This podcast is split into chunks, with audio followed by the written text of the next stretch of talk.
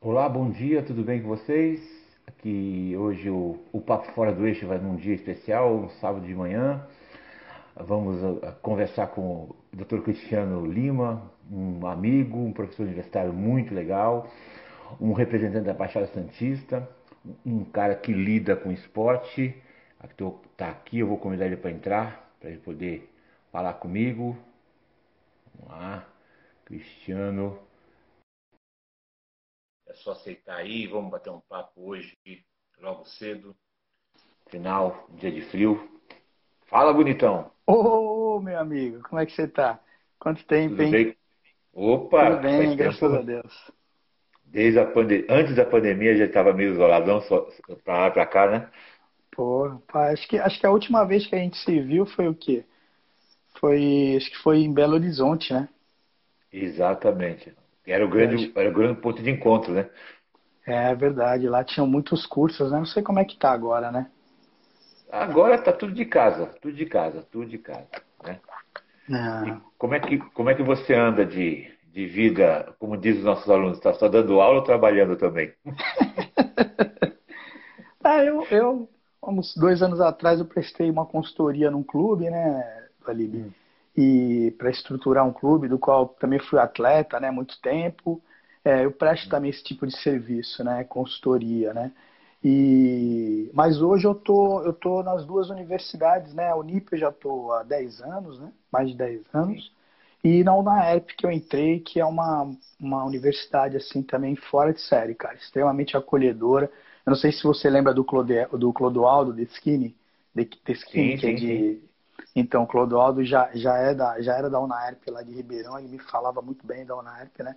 E é uma, uma universidade que eu tô, e engraçado que aí eu, eu, eu já tinha dado aula para medicina em outras situações, né? E, e, lá eu fui fazer um processo seletivo para dar aula para medicina. E estou na educação física também.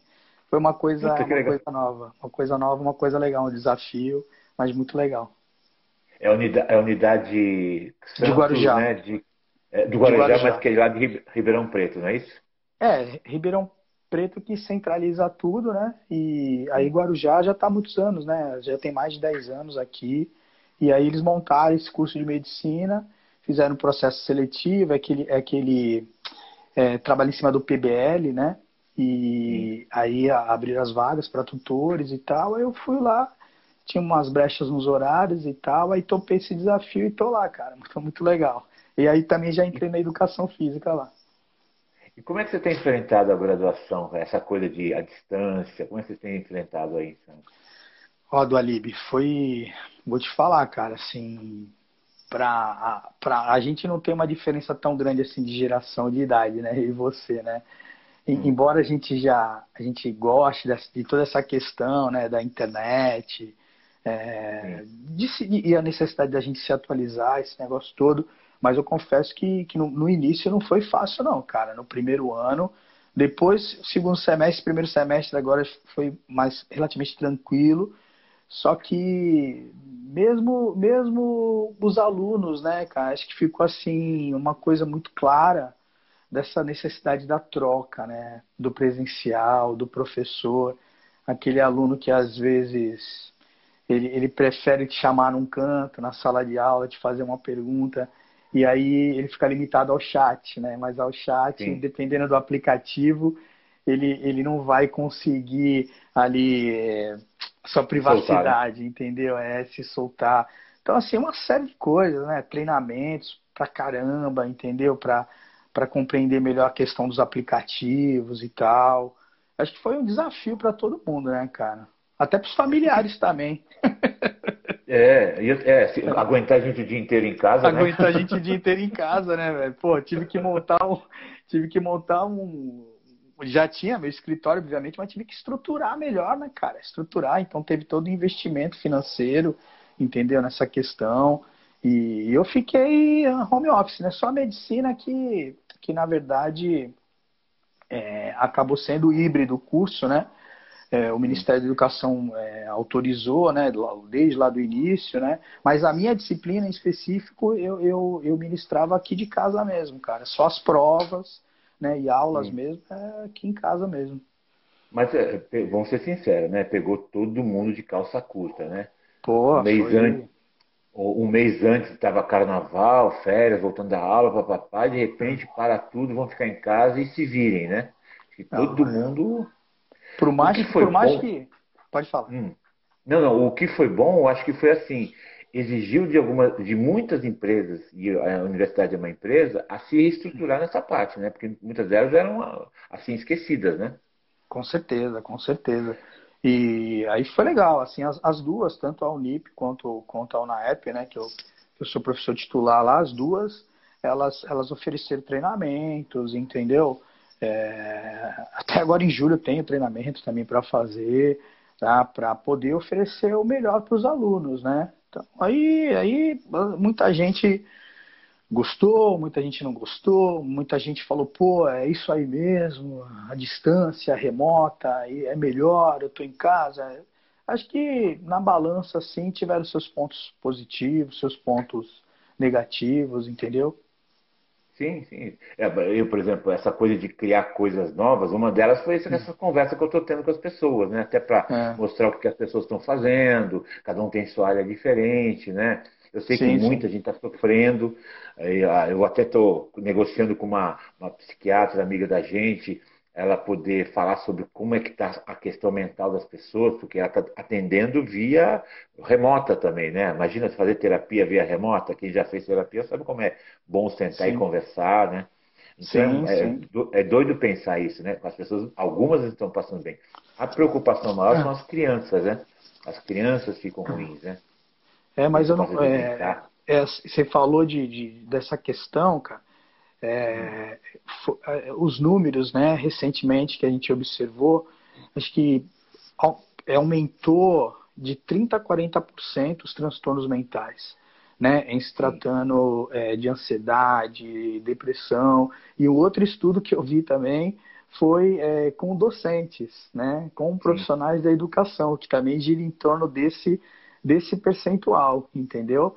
Porque a cobrança ela ficou maior também, né, do. A cobrança ficou maior. É, é o WhatsApp, é o próprio Instagram, entendeu? As pessoas é, tudo te chamando, né? Que eu, eu tive alguns convites também para fazer live, fiz algumas, né? Não organizei nenhuma, né? E, e aí eu direcionei para fazer para os caras que eu gosto mesmo, com os, com os meus amigos, entendeu? Por quê? Porque a minha rotina já é muito puxada aqui de frente para tela, entendeu? Então, assim, eu, eu acabei falando alguns não, né? Não, não, não porque não gostava da pessoa, não, não era isso. É porque eu já estava tão cansado ali, né? E aí eu fui escolher a dedo mesmo, assim, que o pessoal me chamava para trocar uma ideia mais descontraída, conversar, né? Hoje, hoje, hoje as pessoas estão muito em busca dessa questão da audiência, do digital, dos likes. Eu confesso para você que às vezes eu tenho algumas algumas alguns pensamentos nesse sentido de investir o lado digital e a saída, mas ao mesmo tempo eu falo, pô, eu, eu gosto tanto do contato com o ser humano, o presencial, a troca, né? Eu, eu, eu confesso para você que às vezes eu fico me confrontando assim com as ideias, É, entendeu? É, assim, é que você falou, nós somos da mesma geração, né? E eu lembro quando apareceu o Orkut, quem é mais velho sabe que é Orkut, né? A gente ficava essa coisa de ter encontrado gente que não conseguia ver faz tempo pela distância, né? Sim. Hoje, não sei se você sente isso, eu sinto, puta, eu tô com saudade de sentar com aquele meu amigo, bater um papo, tomar um café com ele, tomar cerveja, né? E não ter preocupação de arrancar a máscara, né? Você não tá sentindo isso também ou não? Porra, que é da esse- praia. Cara, praia. assim, pô, é, a gente teve uma rotina, né? Você também, né? Olha o Nuller Sim. aí. O Nuller, o Nuller tá É. presente aí. O Nuller é fera aí, é lá de Minas Gerais, parceiro. Tivemos, tivemos uma caminhada junto lá na psicobiologia. Legal, você Hum. tá aqui. Um beijo no coração aí, Nuller. Né, cara, eu- vou te falar uma coisa que eu sinto falta. Eu tava até conversando com a minha mulher, que eu chegava até a reclamar, né? Aquela rotina puxada dos cursos, né? Eu coloquei gente pra cacete pra dar aula no meu lugar, em vários cursos. Eu, eu me vi num curso, às vezes dando três disciplinas, entendeu? Eu tinha contato com a turma ali três vezes, você sabe bem disso, né? E, e aí, ó, pô, você tava no sul, aí daqui a pouco você tava no norte, nordeste, aquela loucura toda, né? E, mas aí eu, eu reclamava assim, hoje eu sinto falta, cara. E às vezes naquele final, aquele acabava o sábado, a gente sentava às vezes, no hotel, tomava uma cerveja, faz, pô, tá, isso era muito legal, cara. Rio de Janeiro, porra.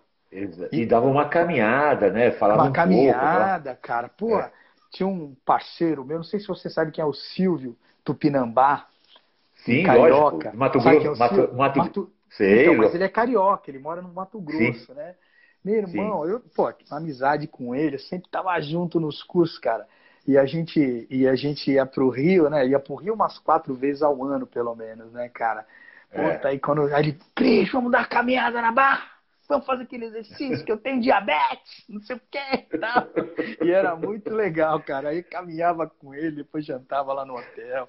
Então eu sinto um pouco de falta disso, cara. Tá até conversando com os amigos meus, né? E aí ficamos muito limitados a essa questão do curso né, digital. Agora que tá voltando, né? Vamos ver como é que fica aí a situação, né?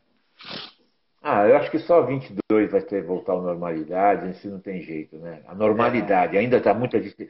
O, o, que mais me incomoda hoje não é o fato de você, porque saber de lavar a mão, usar máscara, distanciamento social, não fazer aglomeração, tudo bem. É a neurose, essa, você tomou vacina, você não tomou vacina, eu não sei o quê, sabe essas neuroses todas, né? Que a gente sabe que é, fez uma hum. sopa, um caldo esquisito aí que ninguém consegue. Tá todo mundo meio temeroso, né? Tá sim, sim. olhando de um jeito esquisito, né? Isso é, isso é muito complicado, né?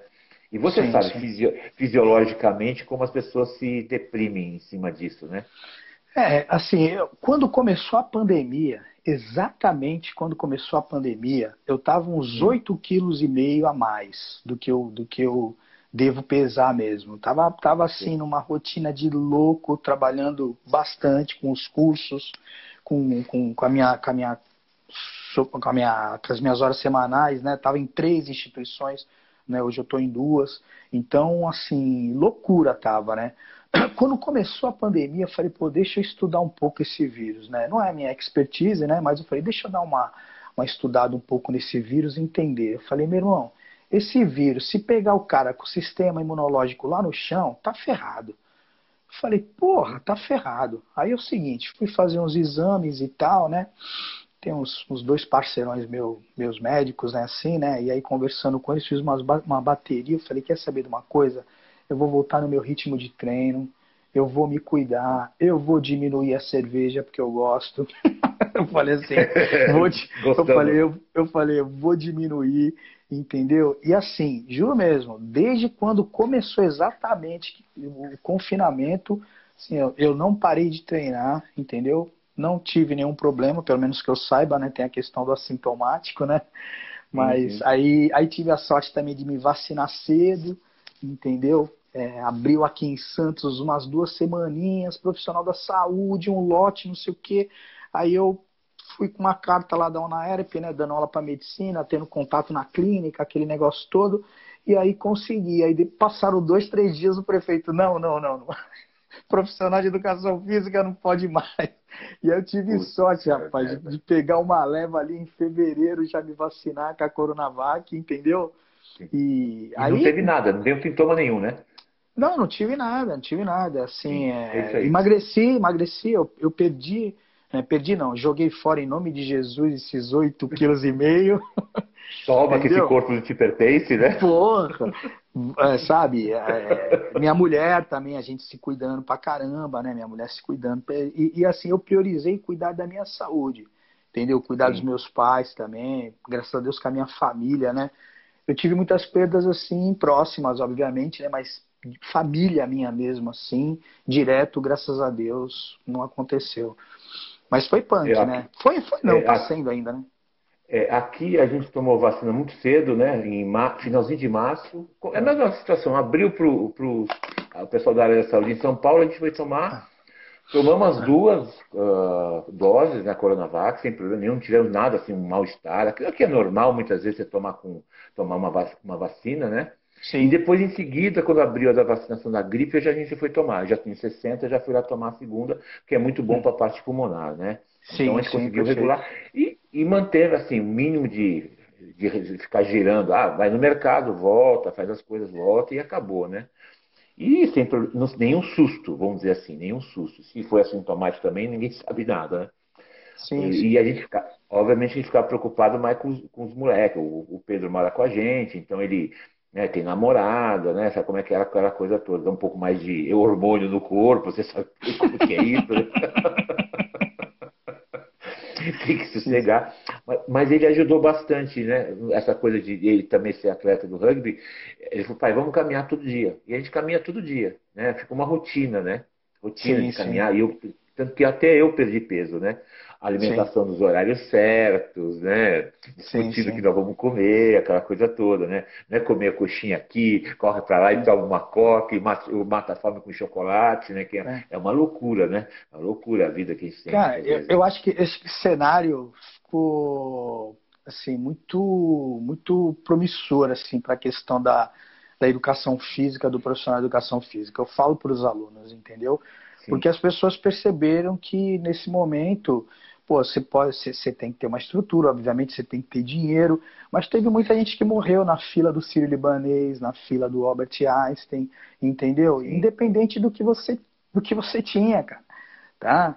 Então, assim, se pega até a morte pô, bem bem, bem precoce aí do, desse ator, né, Paulo Gustavo e tal, um sujeito rico, com uma estrutura, marido médico e tal, aquele negócio todo, que teve um baita no suporte e o vírus levou, entendeu? Quer dizer, então assim, é, eu, eu percebi que a necessidade maior de você colocar, né, é, a saúde em primeiro lugar, coisa que, lógico que em alguns momentos da vida, né, você tá ali correndo em busca de alguma coisa e tal, aí você acaba colocando em segundo lugar ou até esquecendo da tua saúde. Mas deu para perceber que de fato é, é, algo extremamente importante, né? Isso eu acho legal é, eu... profissional de educação física, né? É, eu falo isso como biólogo, assim, eu sempre brincava, né? É, assim, a primeira aula que muita gente precisava ter e você, você é um doutor da área de fisiologia, então você sabe muito isso também. A primeira aula que você tem é, é não esquecer da primeira aula de vírus e bactéria que a gente dá aula no colégio. As pessoas não sabem o que é um vírus e não sabem o que é uma bactéria, né? E Sim. que o vírus é altamente oportunista, né? E ele vai entrar onde a porta estiver tiver arrombada, é, que são as questões da saúde nossa, as nossas fragilidades se você não tem a fragilidade, eu não tenho, mesmo que ele não tenha tomado a, a, a vacina até hoje, vamos supor, né? Ele dificilmente vai entrar. Justamente. Agora, provou, provou que muita gente no Brasil tem essa fragilidade. Alguns com a porta mais arrombada, outros com a menos arrombada. E os que estão com mais arrombada muitas vezes morreram, né? É, eu também não tive perda de família, né? Mas eu tive pessoas próximas, né? Meu advogado morreu que tem a minha idade, ah. né? O, o, meu amigo João Alcaiabe, que dava aula, deu aula comigo muitos anos, ele ator, morreu também, mas também tinha o quê? Ele tinha um problema de rim, é, fazia hemodiálise três vezes por semana. Então Sim. você vê que as pessoas têm a porta arrombada e acaba, acaba tendo problemas. Aí isso não tem jeito, né? Isso, é, isso é uma... Questão os, dura, né? Os, da, os, dados recentes aí, Vigitel, 50% da população brasileira está acima do peso, cara. 50%, 60%. Sim. Quer dizer, é muita coisa, cara. É muita gente que, que, que não está se cuidando literalmente, né? Lógico que em busca de outras coisas também, e fora a questão de comorbidades e tal, mas é um número muito, muito grande, né, cara? Um número muito grande. E aí vem aquela pergunta que eu faço para você não existe política de esporte no Brasil por causa disso, política de educação física, vamos dizer assim, né? Existe isso nas escolas? Não existe, né? Você que vive nessa meio sabe disso, né? É, o que existe, né, até antes da reforma aí, né, é, eu não atuo é, diretamente na licenciatura, né, mas dou, dou aula para o curso também de licenciatura, né, mas é, na verdade as, as a, o governo sempre quis acabar com a educação física escolar, né? Então é, a, a ideia dos, dos, governantes era, era, que, era que fosse opcional a educação física, né? Mas aí Sim. o CREF, que muita gente condena e tal, né? Tal, a atuação às vezes do CREF, né? Que poderia ser, poderia ser a maior, mais, mais efetiva e tal. O CREF foi muito, muito, muito, muito presente nesse momento, né? Nessa discussão. E, e aí conseguiu que a educação física não, não se tornasse ali secundária, entendeu? Então isso foi, foi muito legal, mas tudo parte do ambiente escolar mesmo. Eu falo para os alunos, quem tem ideia, quem tem ideia de trabalhar com crianças, trabalhar com escola, é ali onde tudo começa, entendeu? De tudo começa. Tá? Então, isso tem que ser melhor explorado, mais divulgado, né? Não sei o quanto isso é interessante para os governantes também, né, cara? É, fazer, fazer hospital, posto de saúde, unidade de saúde, que eles fazem, né? Mas não fazem a escola ter quadra, ter professor de educação física que possa fazer alguma coisa diferente, né? Independente se o cara vai ser um atleta ou não, o cara vai ser um cara saudável, né? Um cara sadio, vamos dizer assim, né? É, que nem tem, tem profissionais de educação física que atuam né, no, no, no NASF, né, no, no, Núcleo de Apoio de Saúde à Família, né? É, abriu até um concurso recente aqui em Guarujá, está aberto, na verdade, o concurso em Guarujá, contratando um profissional para trabalhar na, na UPA, para trabalhar no ZAFA e tal. Isso deveria ter mais, né? ter, ter mais, principalmente nos hospitais é, particulares. Né? Tem a rede Sara Kubitschek, que tem profissionais de educação física que atuam, né? É, já há muito tempo, em Cora, há muito tempo também, né? Para que, quem, não, quem não sabe, a Sara Kubitschek é um, é um instituto ligado ao Estado de São Paulo, né? Ao Estado, de, né? Não é isso? Que não, tem a parte Sarah... de fisioterapia, Isso, isso, isso, isso, mas se, se eu não me engano tem em Brasília também. Ah, tem não, estou fazendo confusão com aquele ah. outro que é da mas a antiga mulher dos Covas, a mulher do, do Covas, do velho é, Covas, é, do Mário Covas, que é distância. Na verdade é privado, né? É privado, né? Sara Kubitschek é Sim. privado.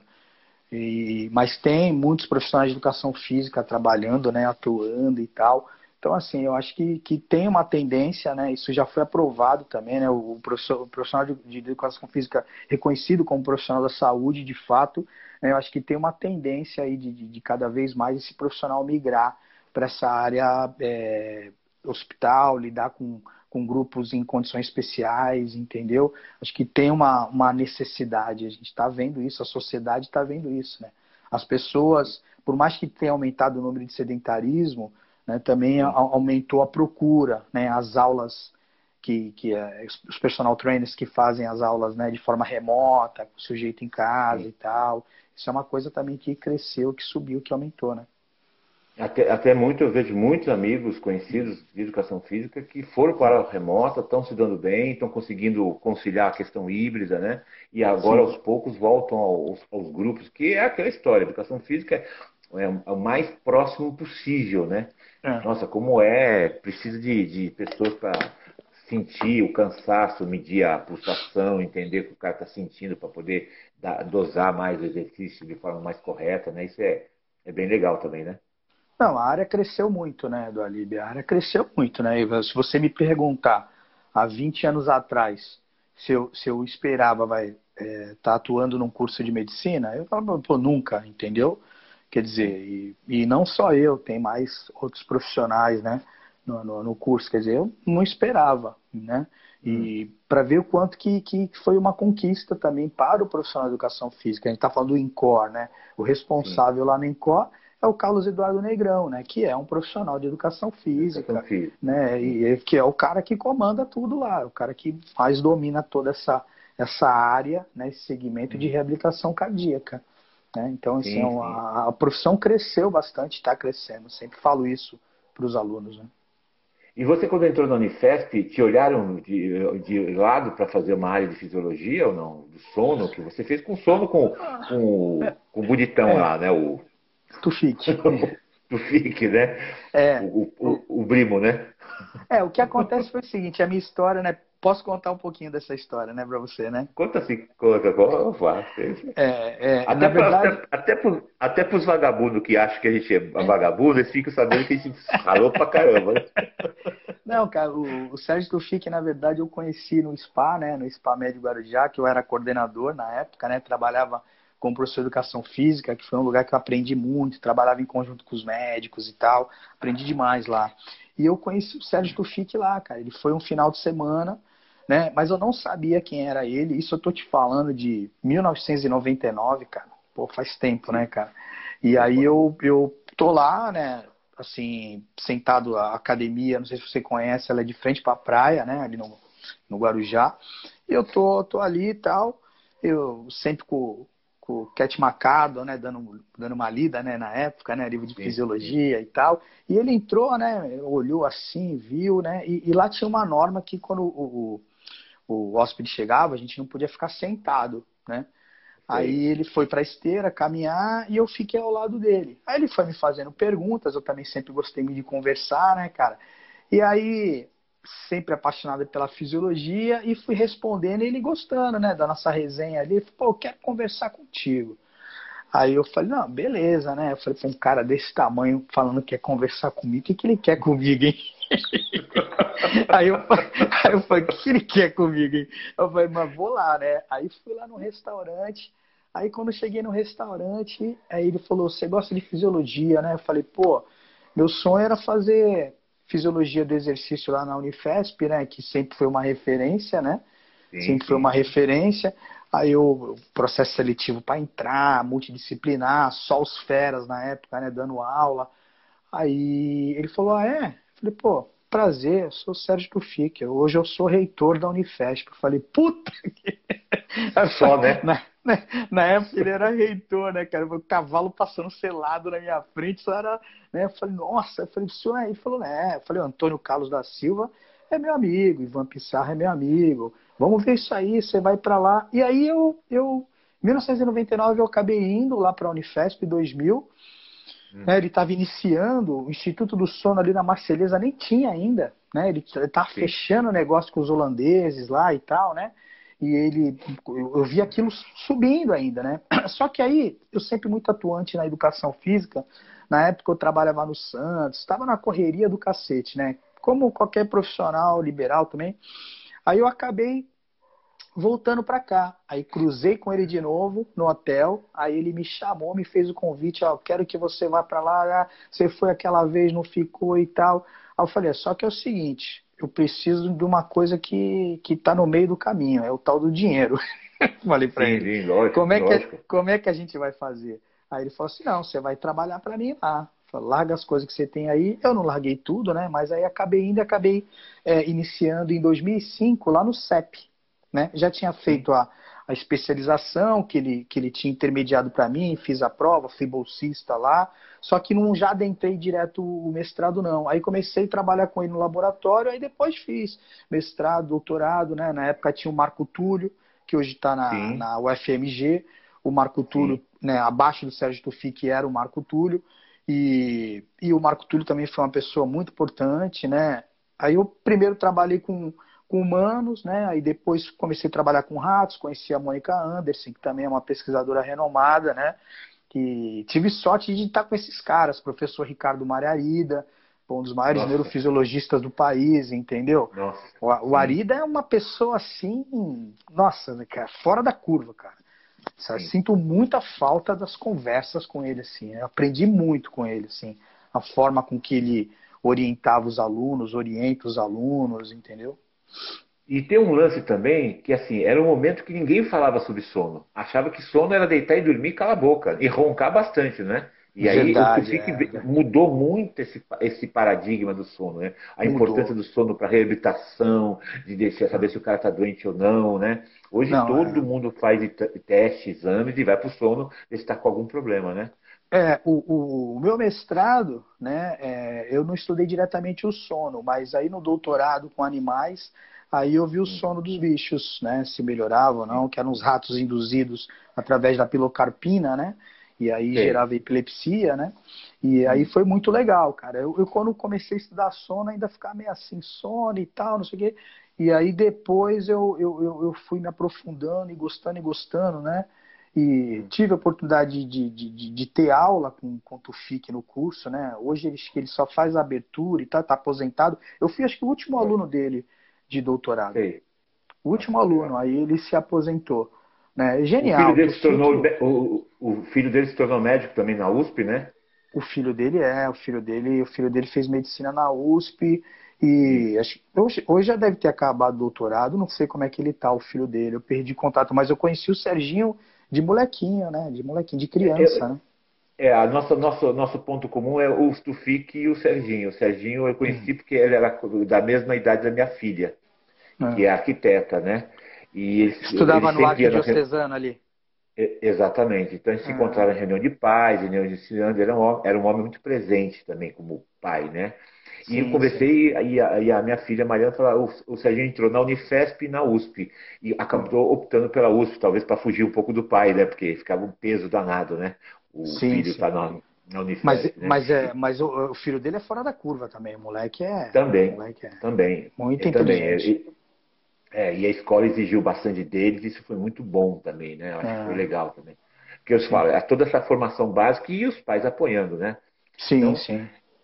É, e, e de, é, uma coisa maluca de pensar, assim, é, é, as pessoas levam em consideração essas questões do sono ainda até hoje ou não? Né? Ou as pessoas ainda falam, ah, as coisas que você fez né, não vale para nada. Não, do Alívio, eu, eu, vou, eu vou te falar que nessa época, né, é, é, e principalmente palestras, cursos em pós-graduação, né, tudo começou a acontecer porque eu enveredei para essa área de transtornos mentais, aspectos psicobiológicos que poucas pessoas falavam, entendeu? Sim. Aí eu comecei a cruzar também depressão, ansiedade, né, esse negócio todo. Eu me lembro na, nos cursos da, da, da antiga Gama Filho, quando é. eu, eu, falava assim, em 2012, exemplo, né, falava assim, ó, em 2020 entendeu? É, depressão vai ser é, uma das maiores causas né, de impossibilitar as pessoas saírem às ruas. Isso de fato né, aconteceu, entendeu? Sim. Então, assim, é algo Sim. que a gente já falava lá atrás. E aí as coisas começaram a acontecer, é, ter muito convite, as pessoas começaram a se interessar pelo tema. E até hoje, nas minhas aulas, né, quando eu estou hum. ministrando disciplina de treinamento ou fisiologia, eu falo a respeito dessa questão da importância do sono e dos aspectos psicobiológicos também, né?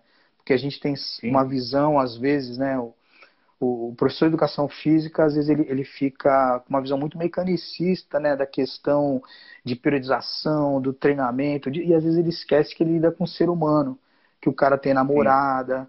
e que o cara tem vontades, Sim. entendeu? Que o psicológico dele pode afetar naquele dia do treinamento, da, do rendimento, enfim, né?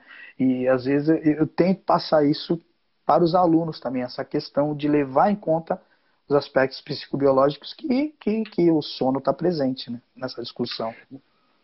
Deixa eu perguntar uma coisa. Você trabalhou no Santos, que é um outro patamar de tra trabalho, um curso profissional. Trabalhei no futsal. No futsal, né? É mas você deve conhecer os meandros lá. Quer dizer, a gente sabe muito bem que o atleta, é, todo mundo é meio atleta. Só que alguns se tornam atleta e outros jogam, são, ficam sendo jogadores de finais de semana, né? Hum. O que faz, por exemplo, é, nos esportes em geral, tendo a sua experiência do futsal, essa coisa dos caras, a gente, a gente, a gente perde os meninos e as meninas para serem atletas de verdade, acabam desistindo. É só uma questão física uma questão de, puta, eu preciso, eu preciso ter uma graninha para continuar isso aqui, senão não dá certo? O que você, acho que, que é um sente? Acho que é um conjunto de fatores, né? As ideias, hum. as propostas, elas elas, elas mudaram, as coisas estão mais claras agora, né? Que nem vamos supor. Hum. Eu também joguei, né? Eu venho do meio do Sim. futebol, venho do meio do futsal. Então o que acontece?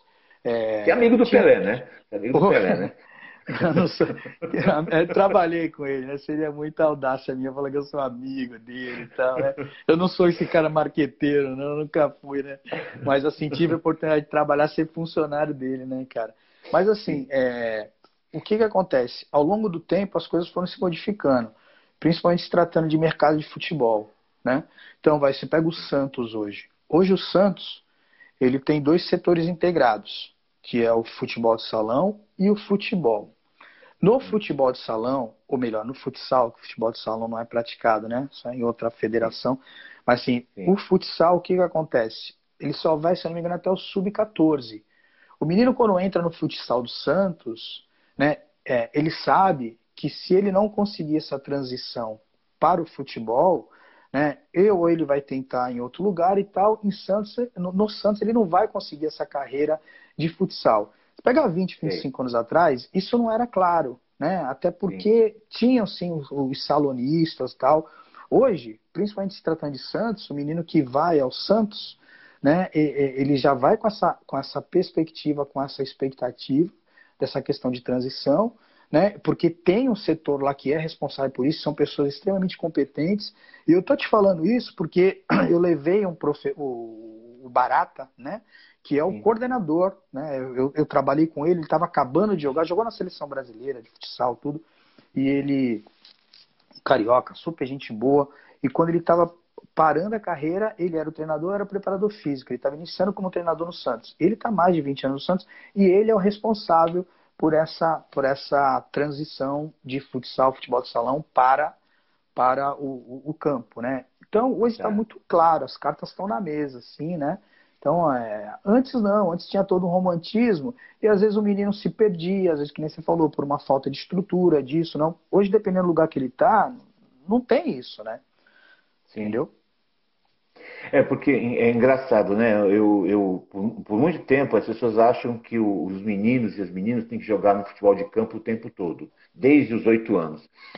E uma é. vez lendo um trabalho do Zico no Japão, não sei se você sabe dessa, Zico, o Japão introduziu justamente essa ideia fazer os meninos menores jogarem em campos menores, como futebol salão ou, ou algo parecido com isso, para depois passar para o futebol de campo. Por quê? Muitas vezes o menino não pega na bola, então ele não mostra o que ele tem que ser, fica aqueles treinamentos chatos para os moleques, né? Fica aquela coisa. Porque isso é um grande problema, né? Ah, dá muito ah. treinamento para o moleque, o moleque chega com uns 15 anos e está de saco cheio. Verdade, né? Verdade, então verdade, ele, ele brinca com até os 14 anos, sei lá como é que a gente pode usar essa expressão, né? Porque é. aí tem possibilidade de pegar a bola. Aí quando ele, ele, fica maior, ele começa a passar uma outra fase de desenvolvimento, aí ele vai para o campo, é. que aí é mais fácil para ele. É isso é verdade, né? Sim, sim. É, o, assim, a, a, pedagogia do esporte contribuiu bastante para esse entendimento. Né? Então, nos anos 80, tudo isso era muito, muito complicado. Né? As coisas começaram a evoluir, os estudos começaram a avançar, a contribuição, e os profissionais perceberam a necessidade dessa adaptação, tanto no ambiente do próprio futebol, como também é, a contribuição que o, que o futsal tem né, nesse sentido, Sim. entendeu? De estar tá mais em contato com a bola, né? E, e muitas outras variáveis Sim. aí que acabam contribuindo para que quando esse menino ele migre para o futebol, entendeu? Ele, ele teoricamente toda essa questão técnica, tática, isso já, já foi bem aprimorado, entendeu? No primeiro momento. É engraçado, a gente sempre fala, né? O que Santos tem que produz tanto jogador bom, né? Água. É assim, eu, assim, num primeiro momento a praia, né? Porque o futebol Sim. de praia sempre foi muito, muito presente aqui. Santos sempre teve muito campos de várzea, né? Hoje, obviamente, com a construção civil, o negócio todo, isso diminuiu, né? Mas na minha infância, se você perguntava, caramba, não saía de campo de futebol, não saía de praia, esse, esse negócio todo. Entendeu? Então, Sim. Santos sempre teve muito isso, né? molecada jogar na praia, jogar na rua coisa que às vezes é meio complicado dependendo do bairro em São Paulo, exemplo, entendeu? Agora Santos não, né? Isso, embora, como falei para você, tenha diminuído, né? Mas acho que isso contribuiu. É, porque você falando em construção civil, né? Se você voltar na, na Unifest, próximo à Unifest e passear aqui no bairro da Vila Clementino e Vila Mariana, ah. você vai ficar assustado. O que tem de pré, casinha caindo e prédio subindo, você não imagina. É mesmo? É mesmo? Nossa, tem até medo, né? Tem até medo. Os campos de Vaz acabaram todos, né?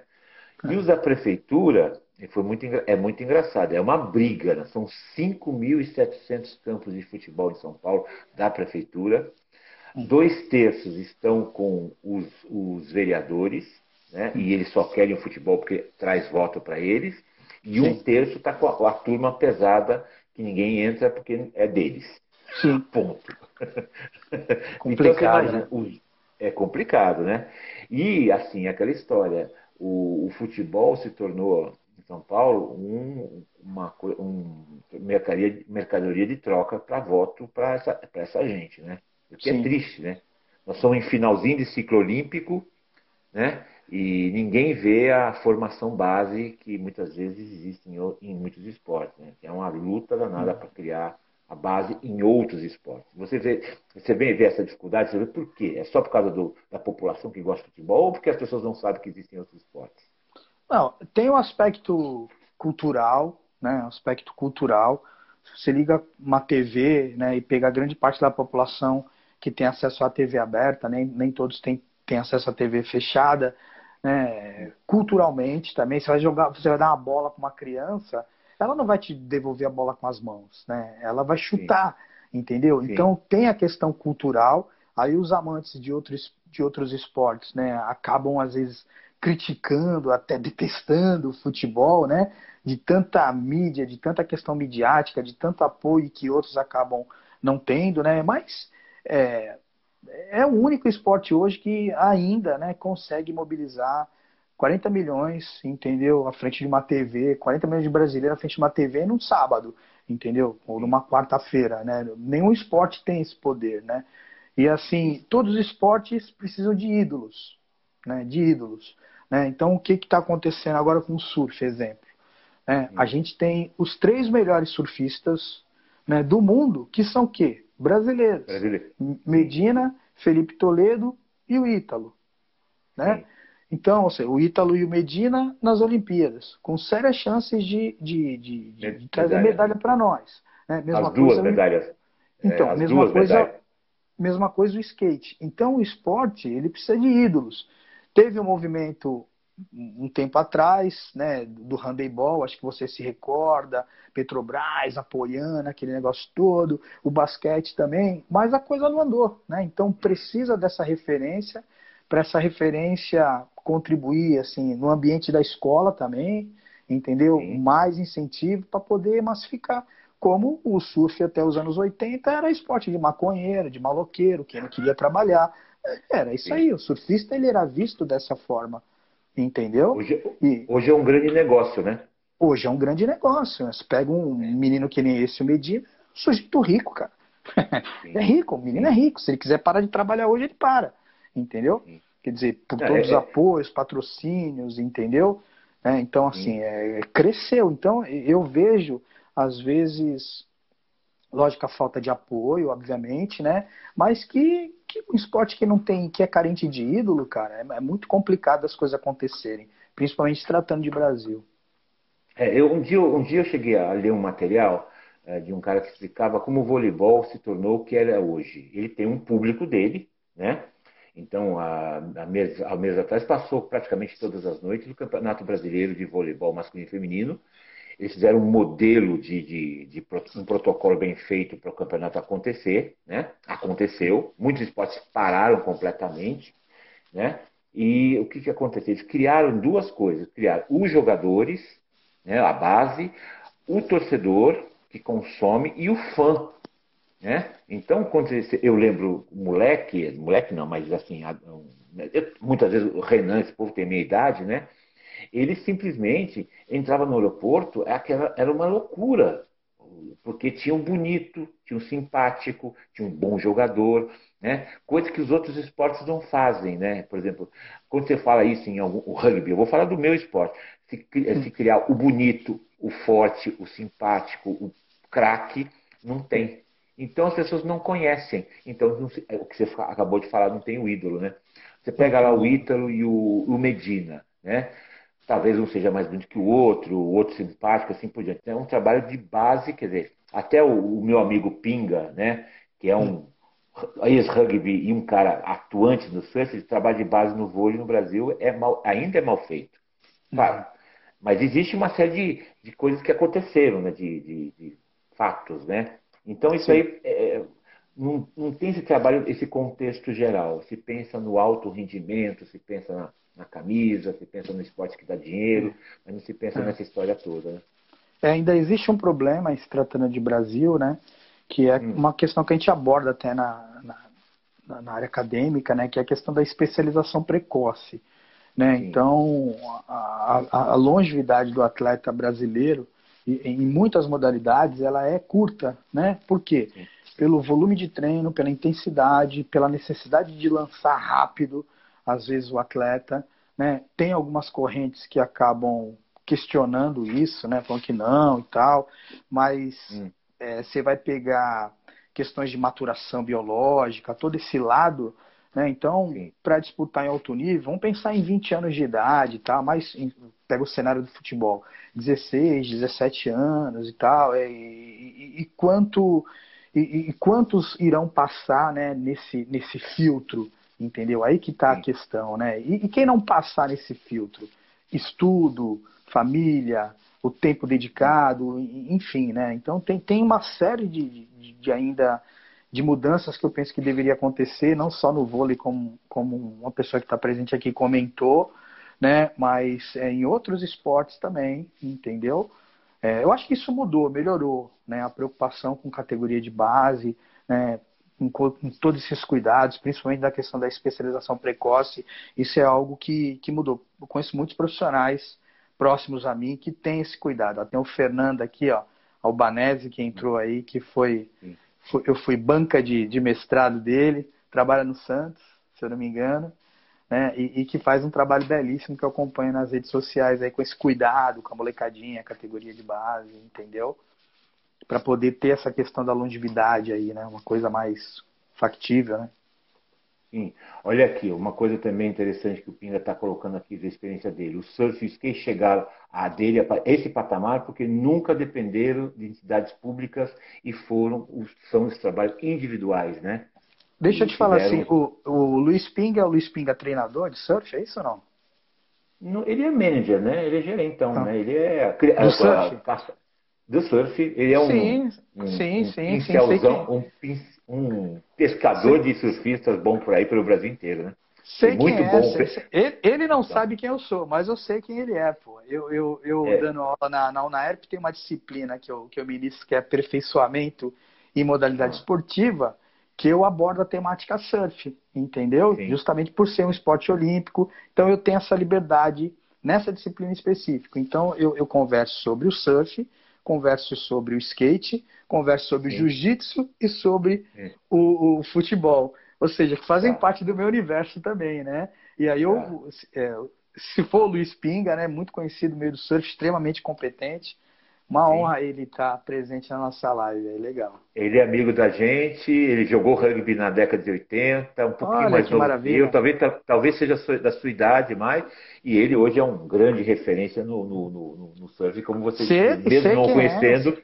mesmo sei, conhecendo. Ele é uma, uma sei figura quem é, muito boa. Sei quem é, legal, legal, legal. Um cara de ideias muito claro, muito interessante, muito legais. Eu aprendi, aprendo muito com ele quando a gente conversa. Já é, fizemos é, uma live aqui, Ju eu conheço algumas pessoas que são que já tiveram contato com ele, que, que são amigos e tal, que sempre falaram muito bem dele, né? Assim, né? Mas diretamente ele eu não, não conheço. E surfista no, no, em Santos não tem, né? Ou só tem os pegadores de onda? Puta, tem, cara, tem, cara. Olha, você pega, você pega, assim, eu sempre fui um cara envolvido no esporte, não tem jeito, né, é. cara? Eu, quando jogava bola, os caras falavam que era retardado, porque eu jogava bola e pegava onda, entendeu? eu jogava bola e gostava de pegar onda. Os caras, pô, é. o cara quer jogar bola, né? Eu, eu, eu, cheguei a jogar no São José, né? Voltava é. às vezes final de semana, pegava minha prancha e pegava onda, entendeu? No final de semana. Quer dizer, uma época que não tinha muito sentido jogador de bola pegar onda. Mas aqui em litoral, né, Dalíbia, assim, todo mundo um dia já se aventurou, né?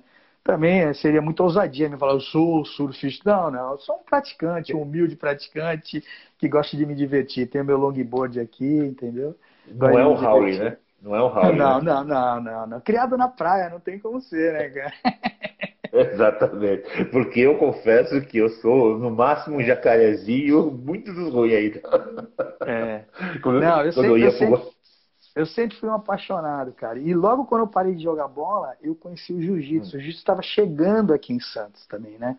Tava chegando, anos 90, professor Elcio Figueiredo e tal, né? E eu, quando parei de jogar bola, eu tinha uma necessidade daquela cobrança no meu ouvido e tal, né? Só aquele recreacional da sala de musculação, aquilo não me atendia, né? E quando eu conheci o jiu-jitsu, lógico que já estava com 28, 29 anos, teoricamente mais velho para o esporte, entendeu?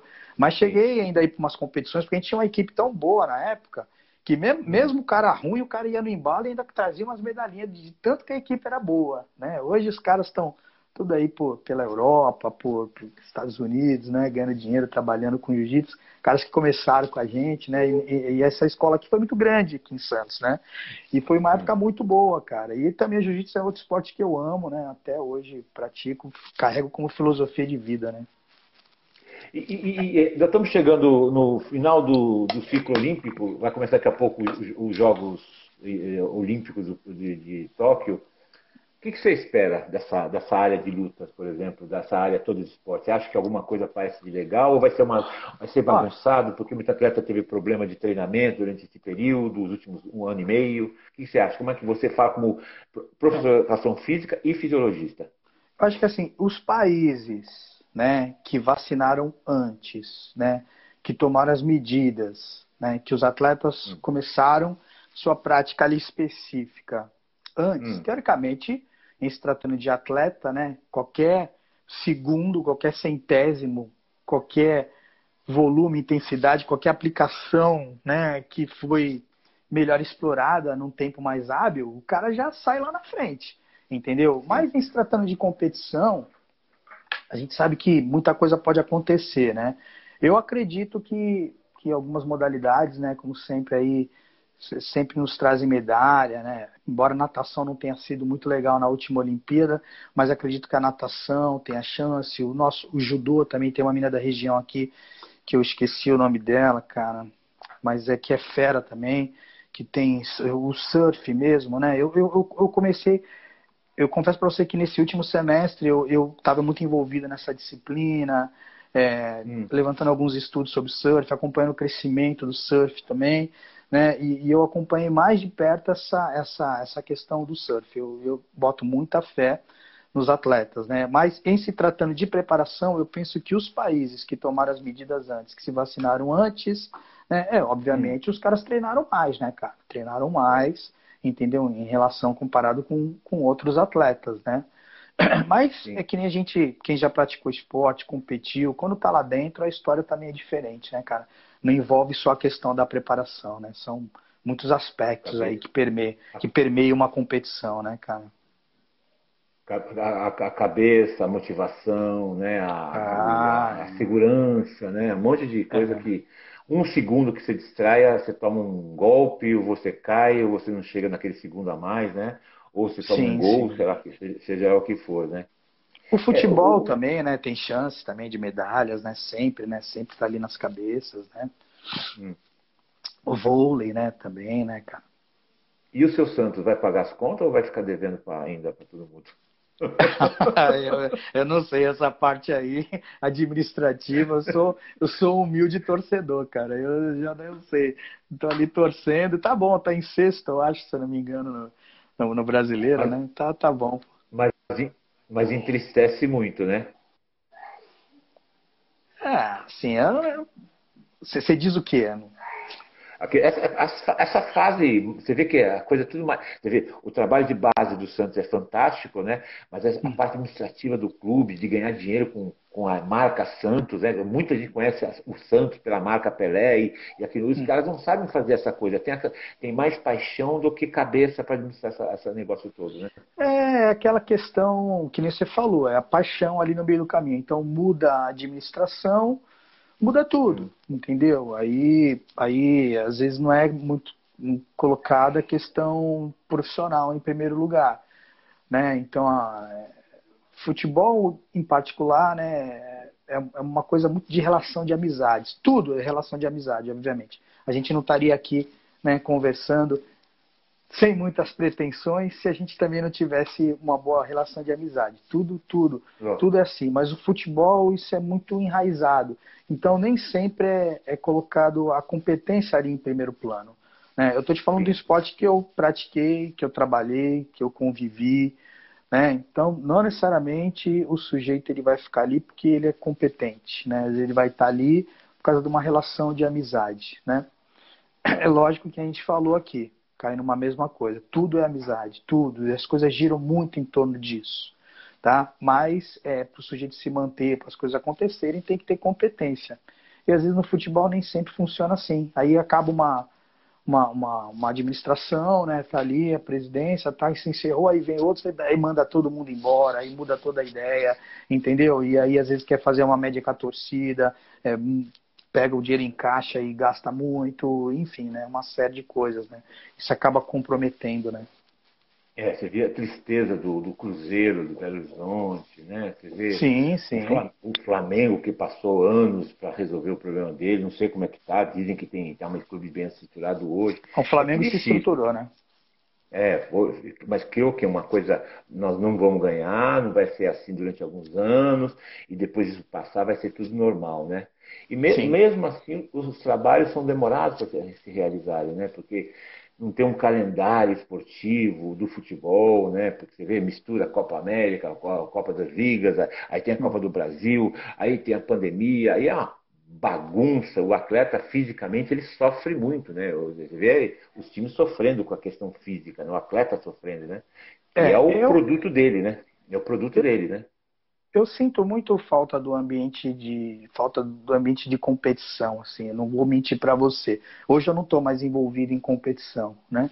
Mas Sim. sinto, né? Se tratando de futebol, vestiário, você entrar no estádio, entendeu? É, é, o, é o trabalho que você colocou ou como treinador, como preparador físico, ou como fisiologista, e aquilo ali está surtindo efeito ou não, é o feedback que você tem do teu próprio trabalho, a cobrança sua, né? Competição é outra história, né? Quando a gente fala Sim. de saúde e tal, competição é outro lance. Você também Sim. sempre envolvido nisso, entende bem o que eu estou falando, né? Mas eu tive, tive um momento na minha vida, que foi por volta de 2005, 2007, que eu tive que optar. Eu falei, pô, não está dando para conciliar. Eu falei, que caminho que eu vou? essa área da saúde, essa área da essa área acadêmica, né? E as coisas e essa área acadêmica foi me puxando, me puxando, e eu falei, caramba, não vou mais trabalhar com mas ainda voltei a trabalhar com futebol, cara. Foi em 2017, eu fui, tinha um projeto de lei de incentivo fiscal aqui em Santos, e eu hum. fui hum. gerente desse projeto, cara. E contratei profissionais e tal, que era um projeto em parceria Paulista de Jundiaí. E rendeu até frutos. Tem os dois meninos que estão jogando e tal. E foi uma coisa que eu, foi um projeto que eu ainda fiquei um, um ano, um ano e meio, né? Mas confesso para você que não é algo que me atrai mais, assim, trabalhar com aí, futebol. Mas... Acho, a minha pouca aí contribuição você... que eu dei, acho que já está valendo. É, e aí você vê a Ilha de Santos, né? né tem três equipes de futebol, né? Que é o Santos, o Jabaquara e o a Portuguesa Santista, né? Sim, trabalhei no Jabaquara também. É, Jabaquara e Portuguesa Santista, elas não têm uma relevância tão grande como já talvez já tiveram, né? Não sei sim, se na sim. base eles fazem alguma coisa, não sei dizer que eu tô Não, tem bons profissionais, tem bons, tem excelentes profissionais, né? Mas aqui é, é aquele negócio que a gente conversa, né? Às vezes falta ali aquela questão do patrocínio, do apoio financeiro, a segurança que o sujeito vai trabalhar 12 meses e vai receber os 12 meses. Né? Então, é essa dificuldade que, que o esporte de alto rendimento ele tem. Né? Muitos alunos, às vezes, da educação física, professor, eu quero trabalhar com alto rendimento, o que, que o senhor acha e tal, não sei o quê. Eu falo assim, não, beleza, tem que ir em busca dos seus sonhos e tal, mas, via de regra, o sujeito no meio do caminho, ele acaba optando pela área da saúde, na sua grande maioria, entendeu? A área da saúde, Sim. personal, e, ou até área acadêmica, ele, ele vai indo para um outro caminho que ele percebe que, que aí ele vai conseguir realmente se sustentar, enfim, uma série de coisas, né? Não que no alto rendimento não consiga isso, mas que o funil é muito estreito, né? E a paciência que o sujeito tem que ter quando trabalha com alto rendimento também, né? É, eu, eu, tenho conhecido muitos jovens, assim, de professores de educação física, treinadores de 30, 35 anos, indo para os Estados Unidos né, indo para outros países trabalhar, independente, principalmente Estados Unidos, para trabalhar com a base. Não nas ligas maiores, mas ligas menores, mas que pagam muito bem, pagam certo Sim. e estão super felizes. Né?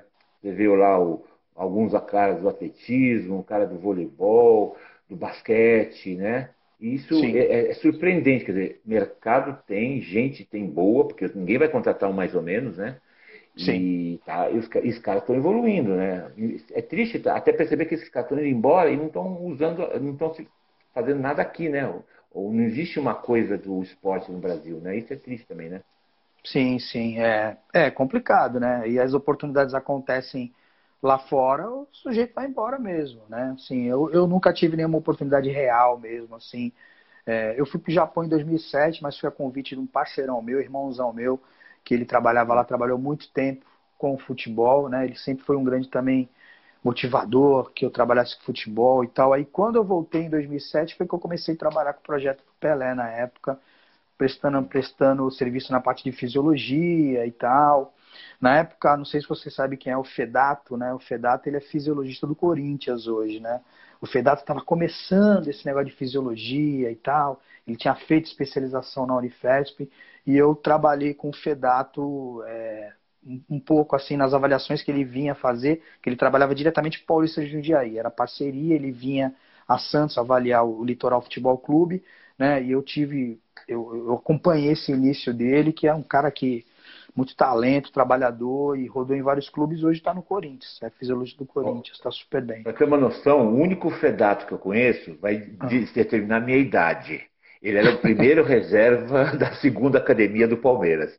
Era Leivinha é, e entrava o Fedato. Eu acho que é o filho dele, eu acho que é o filho dele. É o, filho dele. É o filho dele? Então é, o filho dele, eu conheço. Eu acho que é o filho ele dele. Era, o, filho dele. o Fedato era o reserva do Leivinha, ah. do César, maluco. Você lembra desses caras, sim, né? Sim, sim, sim, sim. E o Fedato entrava, mas sempre marcava gol contra o São Paulo. Era uma merda, né? Então, é... Ai, tá mas tudo bem, tudo bem. Foi, foi um, outros tempos, né? Outros tempos. Hum. Verdade. Mas, é verdade, a gente tem que lembrar dos caras. Você fala, você lembra de jogador? Lógico que eu lembro. Porra, chorei muito quando moleque. que aquele filho da puta marcou o gol do meu time. Mas tudo bem. E outra coisa, eu tive, eu acordei cedo hoje e fui ver o basquete brasileiro. Foi para a final do, do pré-olímpico, né? Ganhou Sim. do México. E eu fico sempre pensando, o basquete é engraçado, né? O basquete é um esporte que tem tiveram diversos ídolos, né? Desde lá do Vladimir, Mauri, né? Lá atrás, depois Oscar, Marcel, agora os, os Valejões, né? E esse pessoal todo. Mas, administrativamente, é uma porcaria, né? A, sim. a confederação, o projeto de basquete, né?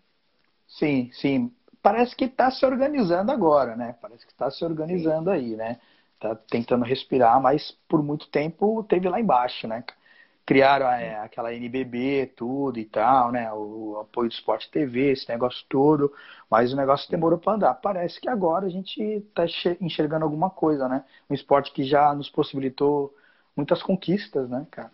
O feminino também, né, cara? É, Porra, duas medalhas olímpicas, exatamente. Duas medalhas masculinas. Entendeu? É, exato. Sim, sim. Hortência, a geração, a, a geração da Hortência e Paula podia ter deixado um legado, acabou no outro, outros Jogos Olímpicos, teve, hum. até acho que teve terceiro lugar, se não me engano, e depois foi uma, um é. danado, né?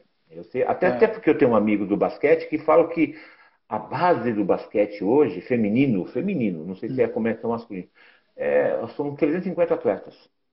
Um país de 200 milhões de habitantes, será que não tem 5 mil atletas? Não, tem 350 atletas. Caramba. É triste, né? É não tinha conhecimento desses números, não. É, né? então isso é uma coisa muito, muito doida de pensar, né? Então, sim, sim. Gente, infelizmente, é, é, é, mas acho que vale a pena. Acho que isso, isso, isso é legal, né? Isso é legal. Esse, esse, o mais importante é tentar trabalhar. Até porque eu, eu começo, eu toda vez que está terminando um ciclo olímpico, eu fico motivado para o próximo, né? Sim, sim. Que é o, é depois tem França, não sei de onde é para onde é o outro, mas mas é, sempre rende bons frutos, né, cara? Sempre rende bons frutos. Que a gente falou um pouco aqui desse esporte específico que é o surf, hum. né? Sim. Juntamente com o skate, né, cara? Pô, só Sim. com certeza é um esporte que, que vai crescer.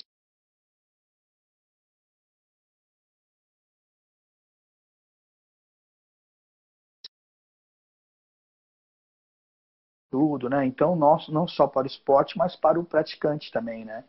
entendeu? Sim. Sujeito de final de semana e tal. Então eu, eu penso que, que toda essa massificação, tudo isso é positivo para as pessoas se mexerem mais. Nas Olimpíadas todo mundo fica mais ligado, né, com essa questão, né? É. E, e também de se mexer mais, se movimentar mais, né? A questão do sedentarismo que a gente discutiu aqui também. É, e uma coisa gostosa do surf e do, do skate, principalmente, são esportes individuais, o skate, ele pode. O cara que curtiu o skate, ele faz em qualquer lugar. Pode ter pista é. ou não ter pista, ele faz em qualquer canto. É só querer fazer. E a gente vê a molecada aí na, na rua pulando, caindo, levantando, para eles tudo bem. O surf é essa história. O Brasil é um, um litoral absurdo. Pode ter mais onda aqui, menos onda colar, mas o moleque do surf também é aquele cara descoladão, você sabe disso, é. coloca a prancha no carro e vai, né? Na é. praia X, praia Y, e se vira, é. curte, porque ele é muito, muito ligado nisso. Então são esportes mais caros. Outros esportes mais caros, você pega, mais caros não, mas mais difíceis, você precisa de um equipamento, né? né? Você aí já tem um pouco mais de dificuldade, mas esportes que o cara tem a liberdade, né? Porque depende Sim. dele principalmente no início, depois né, pode até não ter grana, ter patrocínio, não ter nada, mas ele tem uma pranchinha que ele comprou, pagou e vambora, ou fez, a, a, fez lá o shapinho dele, né? Qualquer coisa, isso, isso é muito legal, isso é, é muito Sim, sim. Outros esportes eu acho mais difícil. O futebol era fácil porque tinha o, as, a, como chama, a várzea, né? A várzea era muito boa. Sim. Mas você vê hoje um moleque de 14 anos, que qual é o seu sonho? O seu sonho não é jogar no Santos nem em São Paulo, o seu sonho dele é jogar no Barcelona. o sonho dele é, é jogar no Ajax. As coisas né? mudaram. Mudaram. As né? coisas mudaram. Ganhar, o cara já tem um assessor de imprensa, já tem um empresário, é. já tem 300 pessoas olhando. Essa, essa, essa, essa, palestra que eu levei o, o Barato para dar na universidade, é, hum. ele falou que tem meninas de 9 anos, 30, 40 mil reais, pô. 9 anos de idade, cara. Entendeu? Você ganha isso? Você ganha, você ganha isso? patrocinado por patrocinado por Nike, patrocinado por Adidas e, e daí vai, entendeu? Então, assim, é outro lance, né? Mas também não. Né, isso é um, um, percentual muito pequeno, né, cara? É muito pequeno, né? Não dá para ter como referência total isso aí, né? Isso, isso também é um problema, né? Que às vezes a mídia divulga de um jeito que o menino cria uma expectativa e vai criando e vai criando e tá com 35 anos ainda querendo jogar bola. Entendeu? Ah, eu quero a minha oportunidade. O tempo passa, né? As coisas passam. A gente investe. Eu te conheci, eu te conheci, eu acho que a gente ainda não tinha barba branca, cara. E eu era tava virgem ainda. Tava... Eu era virgem nessa época. tava ficando branca, tava ficando branca, tinha mais cabelo. O tempo passa, a gente, a gente, ó, ontem eu tava, eu tava indo pra, pra academia treinar na parte da manhã, cara. E eu, e eu, e eu, às vezes eu pego o canal 6, aí pego a ponta da praia e vou, né? Que ficou muito bonita a ponta da praia, faz bem pra cabeça. E aí eu, eu, eu, eu encontrei, pelo menos com uns quatro professores, dos quais é, os quatro foram meus alunos, né? Tinham dois dando personal na praia, mais uns dois na ciclovia. Aí eu falei, porra, eu tô ficando velho mesmo, cara. Os caras trabalhando aqui, professor de educação física, fiquei pensando assim, entendeu? Hum. Então, assim, é natural, né? O tempo vai passando, as coisas vão acontecendo, né? É natural. Você oh, quer ter uma noção como ele tá velho? Outro dia eu fui tomar um café, não sei se você lembra desse lugar ali perto da Unifé, chamado Xaxim. Que é um. Tinha a copiadora em cima e o bar embaixo. Eu fui tomar, que ali eu sempre hum. encontrava os meus amigos, né? Papapá, hum. E um rapaz passou um médico passou, ele parou, ficou me olhando, eu fiquei olhando para ele e falei, e falei, bom dia, né? Porque quando o cara se olha muito, ele te conhece em algum canto, né? Bom dia. Professor, o senhor tá bom? Eu falei, tô, e você? Puta, eu, a cara eu lembrei, mas não lembrava o nome. Eu fui teu aluno no colégio tal, isso há muitos anos atrás, né? Eu dei sim, aula em sim. escola, dei aula em faculdade, dei aula em tudo. Sim. Foi o senhor que me fez ser médico. Falei, meu Deus, que besteira que eu fiz. Ele é um médico, tá aí, trabalhando na Unif... não, no Hospital São Paulo, sabe aquela coisa toda? Eu falei, meu legal, Deus. Legal, né? legal. Aí ele ficou 10 minutos conversando comigo, ele é, ele, por incrível que pareça, ele é infectologista, né? Hum. Já é formado há quatro anos, residente. Ah, maravilha, né? E eu falei assim, ou eu comecei muito cedo, ou eu só estou ficando muito velho. Né? Deixa eu agradecer aqui a presença do Adailto, né? Adailto, ah. gente boa. Adailto, meu aluno, Legal. também se formou agora, Adailto. Também. Casca que... grossa do fisiculturismo. Opa, gente só grande, né? Só, só gente é. grande, né? Queridão, daqui a pouco vai cair essa porra do Instagram, derruba a gente, sabia disso, né? Outro dia a gente marca, não tem problema, tranquilo, foi um prazer. Puta, muito obrigado por você ter aceito o meu convite, falado, foi um papo bom. Esse é que eu falei, esse é um papo fora do eixo. Normalmente sim, acontece sim. às quarta-feiras, mas para os amigos eu faço qualquer dia. Tá? Legal, um prazer. A hora que você então, precisar, então, estamos às ordens aí. É, quem quiser de repente assistir alguma coisa, ou está no meu Instagram mesmo, tá? Gravado, ou está no meu canal de YouTube, porque isso aqui vai para o YouTube depois, vai para o Spotify, então muita gente ouve no Spotify, ouve muitas vezes no, no, no, no YouTube, depende da situação. Uh, obrigado porque a gente está aprendendo linguagens novas. Graças a Deus os filhos, os amigos vão atendendo os objetivos da gente, vão ajudando a mexer nisso aqui. né? E sim, isso, sim. Pra gente, pro bem da, do, da conversa. Acho eu, você sabe, nós dois adoramos conversar, né? Você sabe disso. Beleza. Então, bate-papo, mesmo que seja virtual, e daqui a pouquinho você está aqui em São Paulo e eu estou em Santos batendo um papo. Com certeza, aquela, espero ter, aquela... ter contribuído aí. E um abraço para aquela... tua, tua, tua esposa também, né? Tua esposa, professora. A gente, sim, sim. me lembro dela, e na verdade encontrava mais ela do que, do que você, às vezes. É, a gente sempre trocava, a gente trocava ois. Né? Ois. Legal. olha, legal. olha, o fulano, o, fulano tá aqui, o fulano tá acolá. Né? Verdade, eu verdade. Tá bom? A sua, a sua é Sandra também, não é? Não, a minha é Roberta. Roberta, tá? A sua Roberta. É. Legal, legal, boa. É. Tá? Uhum. Dá um, e fique bem. Qualquer coisa é só gritar, tá bom? Valib, foi um prazer. Espero ter contribuído com a nossa conversa aqui. Falou, meu velho? Tudo é contribuição. E se a gente não abrir a porta para os amigos, vamos abrir a porta para os inimigos? Os amigos valeu. primeiro. Valeu, tá valeu, Dalí. Ficar com Deus. Um abraço. Manda um... Tchau, querido. Até. Se cuida, Obrigadão. valeu. Um abraço. Tchau, tchau. Nós, nós todos, hein, velho? Nós todos. tchau, valeu, tchau. valeu.